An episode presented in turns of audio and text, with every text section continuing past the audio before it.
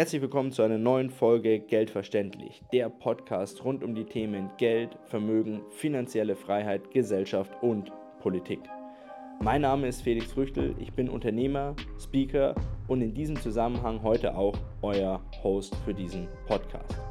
Ich freue mich sehr, dass ihr heute auch wieder mit dabei seid, dass du eingeschaltet hast und ich bin gespannt, welche Themen für dich heute besonders interessant sein werden. Ich möchte dich gar nicht länger auf die Folter spannen, sondern wünsche dir ganz, ganz viel Spaß mit dieser neuen Folge Geld verständlich. Los geht's. Ja, jeder möchte sein Geld natürlich möglichst sicher wissen und daher beschäftigen wir uns heute mal damit, ob dem Euro so stark zugesetzt wird aktuell, dass er vielleicht zur nächsten Ramschwährung verkommen könnte.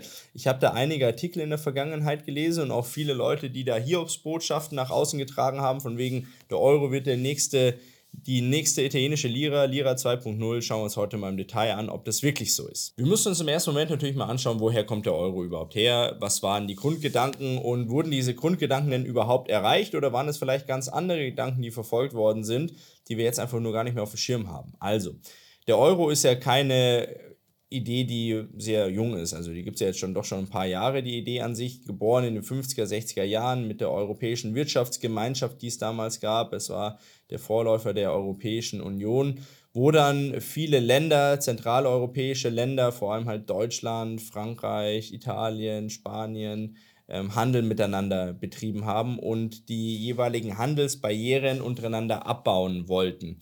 Da ging es um Zölle, da ging es dann auch um Steuern, da ging es um Einfuhrmöglichkeiten, da ging es um einheitliche Normen und da ging es natürlich unter anderem auch darum, dass der Handel unter den Ländern erschwert worden ist, weil es unterschiedliche Währungen überall gab. So, und da gab es Währungsrisiken, die in irgendeiner Form von den Handelntreibenden über die Grenzen tatsächlich dann ähm, einkalkuliert werden mussten und dann natürlich der Handel nicht optimal lief, oder nicht auf einem optimalen Niveau, weil natürlich da in irgendeiner Form immer Risiko mit berücksichtigt werden musste.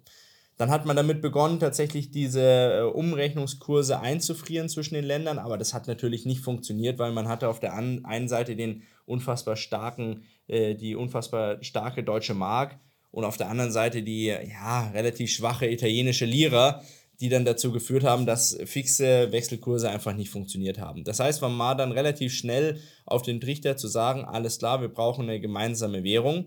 Sowas ist natürlich ein äh, langfristiges Projekt, welches dann 1999 tatsächlich auf elektronischem Wege schon mal eingeführt worden ist. Das heißt, seit 1999 ist es so, dass dann äh, im Rahmen der Europäischen Union und der Länder, die da dem Euro beigetreten sind, zumindest die ähm, digitalen Zahlungswege tatsächlich schon in Euro abgebildet worden sind. Für uns, äh, Normalo-Bürger, sage ich jetzt mal, wurde ja dann zum 01.01.2002 der Euro als Währung eingeführt. Ich kann mich erinnern damals an Bilder, wo Leute in die Bank gestürmt sind, ihre D-Mark loshaben wollten und den Euro hochgehalten haben und gejubelt haben. Ja, viele würden sich jetzt vielleicht auch wieder die D-Mark zurückwünschen und den Euro abgeben, aber sei es mal drum. Auf jeden Fall wurde uns damals auch in den Wahlplakaten ähm, verschiedenster Parteien, wahrscheinlich komplett durch, durch alle Couleur, Couleur durch, ähm, versprochen, dass der Euro so stark sein wird, wie es die D-Mark niemals war. Ja, die, die aktuelle Situation straft uns dann natürlich ähm, Lügen und beweist uns eines Besseren. Aber gut, sei es drum, wir gehen jetzt aktuell mal auf die, auf die Geschichte des Euros ein. Ähm, nicht alle Länder der Europäischen Union sind tatsächlich dann dem Euro auch beigetreten, dem Euroraum, dem Währungsraum. Also gab es Länder wie jetzt zum Beispiel England oder Schweden, die einfach aufgrund äh, politischer Bedenken oder auch Bedenken der Bevölkerung, weil sie einfach die, die, die, die Bevölkerung befragt haben, wollt ihr das oder wollt ihr das nicht, dann nicht beigetreten sind. Und auch heute sind Länder, die in der Europäischen Union sind, nicht dazu verpflichtet, den Euro als Leitwährung zu haben. Aber es kommen natürlich immer mehr Länder dazu. Jüngstes Mitglied ist ja seit Anfang des Jahres 2023 dann auch Kroatien. So, jetzt braucht man natürlich auch noch ein bisschen Fleisch am Knochen, was die italienische Lira angeht. Also eine relativ alte Währung, die tatsächlich 1861 eingeführt worden ist und dann in ihrer letzten Ausbaustufe quasi bis 2002 Bestand hatte und die immer sehr, sehr unter Druck war, also die immer wieder abgewertet worden ist und ähm, ja, die nicht unbedingt als sehr stabile Währung galt. Die Währung an sich war deswegen nicht ganz so stabil, weil natürlich die Wirtschaftsleistung Italiens ähm, äh, hinter manchen anderen europäischen Ländern zurückblieb und weil natürlich ein starkes Gefälle da war zwischen Norditalien mit relativ guter Wirtschaftsleistung und Süditalien mit kaum einer Wirtschaftsleistung dann tatsächlich. Viel Korruption, ja, vielen Unwirklichkeiten, die tatsächlich dann auch diese Währung ausgesetzt war, auch von politischer Seite und äh, man kann sich dann vielleicht noch an die Erinnerung ähm, oder in die Erinnerung rufen. Ich, ich selber dann nicht mehr so sehr, aber vielleicht äh, viele andere Zuschauer hier, die heute dabei sind. So ein Espresso hat 1000 Lira gekostet damals und ich habe die Geldscheine, die sind mir noch äh, im Gedächtnis, habe ich jetzt auch vorhin nochmal gegoogelt. Das waren so Riesenlappen dann auch, die man tatsächlich dabei hatte. Also war natürlich eine gewisse Nostalgie auch mit dabei und ähm, ja, für die deutschen Urlauber, die dann ab den 50er Jahren Richtung Gardasee und Richtung Meer strömten, war das natürlich äh, einwandfrei. Also die D-Mark war unfassbar stark, die konnten sehr, sehr gut tauschen in italienische Lira und es war für Deutsche unfassbar günstig, in Italien Urlaub zu machen. Aber selbst diese Devisen, die dann ab den 50er Jahren vermehrt in äh, das italienische Land gekommen sind, haben nicht dazu geführt, dass die Währung in irgendeiner Form stabiler wurde. Ganz im Gegenteil, also war immer noch sehr, sehr instabil und ähm, vielen Abwertungen ausgesetzt. Ja, und so dass äh, die Italiener zwar sehr an ihrer Lira hingen, aber sie selber auch wussten, das ist jetzt nicht unbedingt die stabilste Währung, die wir da haben. So, wie komme ich jetzt da drauf oder wie kommen viele andere Leute da drauf, den Euro ins Verhältnis zur italienischen Lira zu setzen und zu sagen, oh, der Euro, der verkommt, der wird zur Ramschwährung, der ist bald nichts mehr wert um da entsprechend ein ordentliches Bild darstellen zu können, muss man natürlich den äh, Äpfel, kann man dann auch nicht mit Birnen einfach so vergleichen, sondern man muss den Euro schon ins Verhältnis setzen mit zwei anderen Leitwährungen, die relativ stark sind. Ich habe mir jetzt mal den US-Dollar und den Schweizer Franken ausgesucht. Fangen wir mal mit dem US-Dollar an, vergleichen wir mal, wie die Entwicklung des US-Dollars zum Euro in den vergangenen Jahrzehnten tatsächlich abgelaufen ist. Also mit Einführung des Euros 1999 als Buchwährung bis zum Jahr 2002 hatte es der Euro relativ schwer gegenüber dem US-Dollar und hat unfassbar abgewertet. Dann kam aber ähm, 11. September äh, Kriege der USA und dann auch teilweise die Ölkrise ähm, haben dann dazu geführt, dass der Euro extrem aufgewertet hat und zum Jahr 2008, das heißt mitten in der Finanzkrise, wo ja die Amerikaner sehr stark involviert waren, hat der Euro tatsächlich auf seinem Höchststand notiert. Damals habe ich für einen Euro habe ich 1,57 Dollar bekommen tatsächlich. So, ähm, danach ist auch Europa in die ein oder andere wirtschaftliche Misslichkeit gelangt, tatsächlich eine missliche Lage. Und ähm, wir sind dann bei, eine, bei einem Verhältnis gewesen von ungefähr 1 Euro zu 1,20 Dollar. Also für 1 Euro hat man ungefähr 1,20 Dollar bekommen. Auf diesem Wert hat sich der Euro und der US-Dollar über Jahre tatsächlich bewegt, mal ein bisschen hoch, mal ein bisschen runter. So, im Jahr 2022 jetzt aber durch die extremen Zins, extrem schnellen, auch die extrem schnellen Zinsanstiege der Fed hat tatsächlich dazu geführt, dass natürlich der US-Dollar im Vergleich zum Euro sehr, sehr stark geworden ist, weil die EZB natürlich mit diesen Zinsschritten nicht haushalten konnte oder wollte. Darüber kann man jetzt spekulieren oder es einen nicht so im Griff hatte. Zumindest gab's, ähm, hat diese, diese Zinsschritte haben den US-Dollar extrem stark gemacht, sodass man 2022 die, zum absoluten Tiefpunkt tatsächlich für einen Euro nur noch 97 US-Dollar-Cent bekommen hat. Also von abermals 1,57 Dollar auf tatsächlich 97 US-Dollar-Cent abgewertet hat. Und dann kann man tatsächlich sagen, ja, der Euro hat unfassbar an Kaufkraft verloren und neben der sowieso schon extremen Inflation, die uns zu schaffen macht, haben wir jetzt auch noch den schwachen Dollar, der natürlich dazu führt, dass wenn ich ähm, Güter importieren muss, dass ich die natürlich mit diesem starken Dollar, wenn ich die, wenn die im starken Dollar gehandelt werden und ich einen schwachen Euro habe, dass ich die natürlich auch noch entsprechend teurer beziehen muss. Ja, also wie hat sich danach entwickelt? Also mittlerweile stehen wir ungefähr bei 1,10 Dollar wieder. Das heißt, wir sind noch unter dem Durchschnitt, den wir über Jahre tatsächlich hatten, den 1,20 Dollar.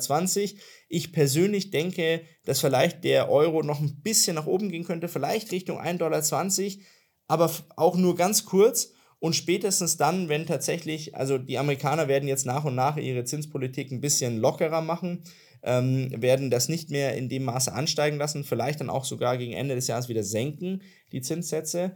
dann wird der Euro nochmal ein bisschen aufwerten, aber spätestens, wenn die EZB dann auch mit den Zinserhöhungen aufhört und vielleicht auch wieder in Zinssenkungen übergeht, dann wird der Euro abwerten. Test 1, 2. Hey, du bist ja immer noch hier. Echt spannendes Thema, oder? Bleib auf jeden Fall dran. Es lohnt sich. Man darf nicht vergessen, dass der US-Dollar tatsächlich die Leitwährung auf der ganzen Welt ist.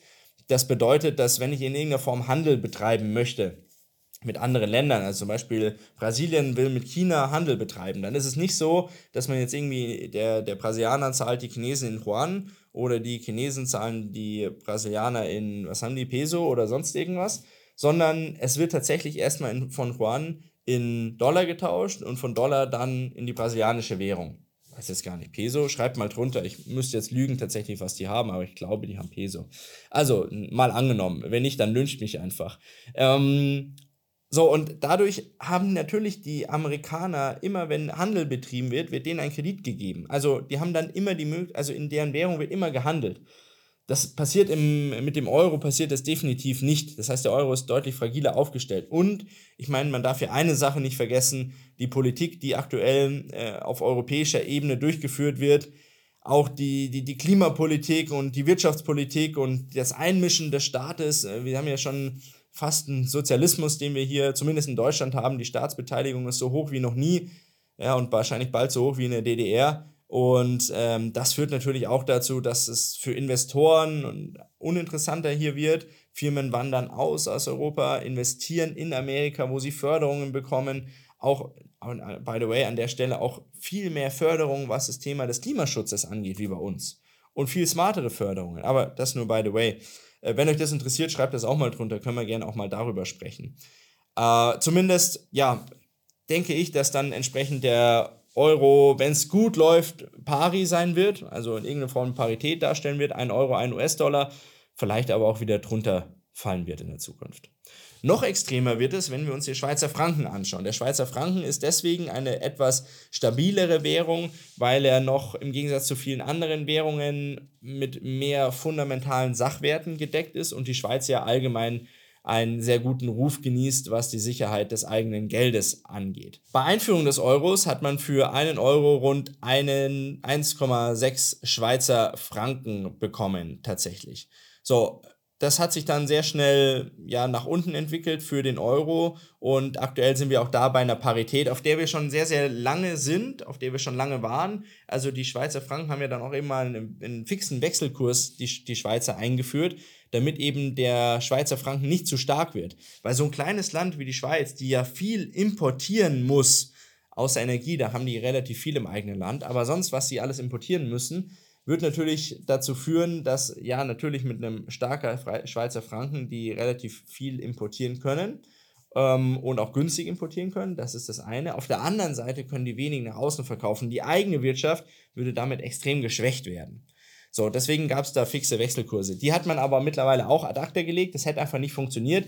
Und ähm, aktuell sehen wir da eine Parität. Das bedeutet ein Dollar, äh, ein Dollar, ein Euro, eine Schweizer Franken und wenn man sieht, wenn man kommt von 1,6 Schweizer Franken, hat auch da der Euro ziemlich federn lassen müssen. Ja. Mein Gründe für diesen Verfall habe ich gerade eben schon angesprochen. Das ist natürlich einmal, dass der Wirtschaftsstandort Europa immer unattraktiver wird.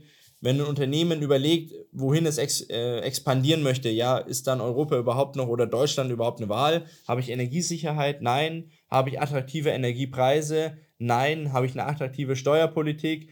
Nein. Wird Unternehmertum gefördert? Nein. Mischt sich der Staat überall ein? Ja. Habe ich Planungssicherheit? Nein. Also die Voraussetzungen dafür, dass Unternehmen in Europa respektive in Deutschland in irgendeiner Form sich ansiedeln, ist, ist sehr, sehr gering. Die machen maximal hier Bestandsverwaltung noch, aber man sieht es ja bei vielen Firmen, die dann irgendwo ins Ausland gehen und dort entsprechend ihre Werke eröffnen. Das führt natürlich dazu, dass der Wirtschaftsstandort Deutschland nachhaltig geschwächt wird.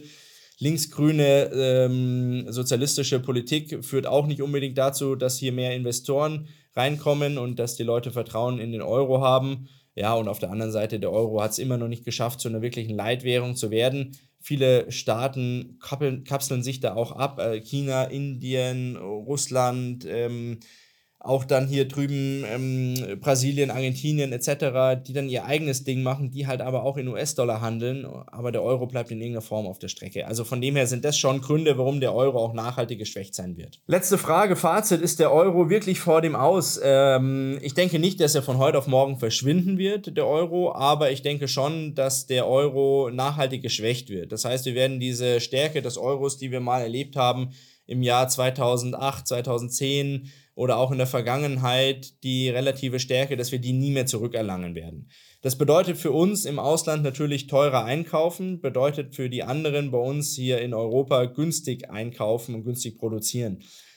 Wie sich das in Zukunft entwickeln wird, meiner Meinung nach ähm, wird der Euro auch in Zukunft noch federn lassen müssen.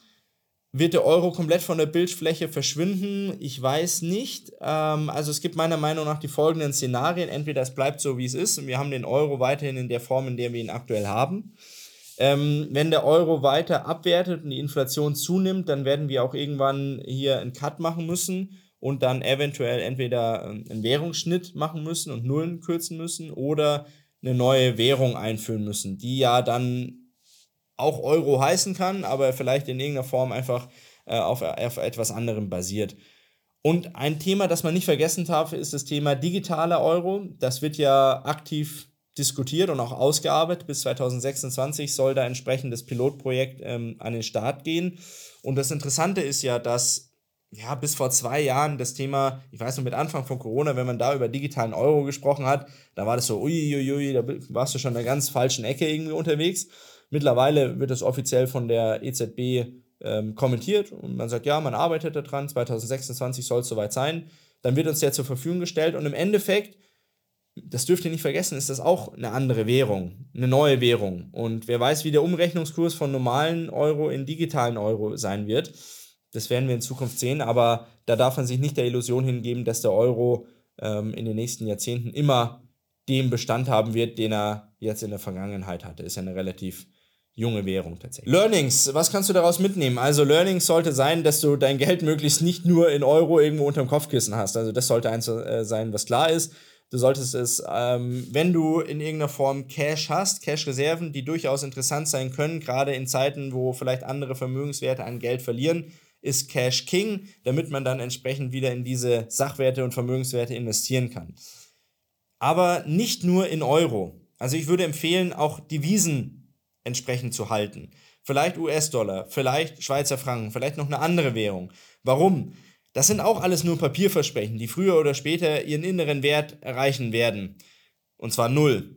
Aber das Thema ist, dass ich dann ein bisschen gestreut bin. Dass ich auf jeden Fall die Möglichkeit habe, nicht nur in einer Währung investiert zu sein, sondern in zwei, drei, vier Währungen. So, und das ist das erste Thema, was ihr mitnehmen solltet. Das zweite Thema, was ihr mitnehmen solltet, das Geldversprechen über den Long Term entsprechend nie wirklich von Relevanz sind, was das Thema des Vermögensaufbaus angeht. Wenn ihr Vermögensaufbau betreiben wollt, dann müsst ihr zwingend in irgendeiner Form in fundamentale Werte, in Sachwerte gehen. Und was mich jetzt noch interessieren würde, was glaubst du, welche Währung wird in Zukunft die Leitwährung der Welt sein?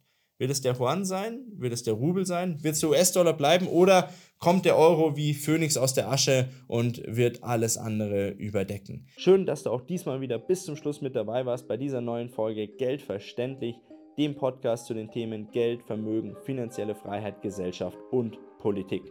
Ich hoffe, dass dir die Folge genauso gut gefallen hat wie mir. Wenn das der Fall ist, würde ich mich freuen über eine positive Bewertung bei den gängigen Podcast-Kanälen. Wenn du Anregungen, Fragen, aber vielleicht auch Kritik hast, dann lass mich das gerne wissen. Entweder unten in den Kommentaren oder schreibe uns gerne eine Mail. Die findest du in den Show Notes.